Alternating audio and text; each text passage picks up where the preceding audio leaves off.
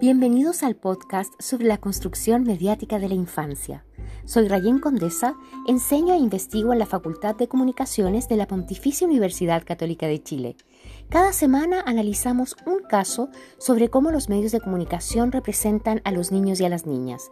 Esta investigación está financiada por el Fondo Chileno de Desarrollo Científico y Tecnológico Fondesit.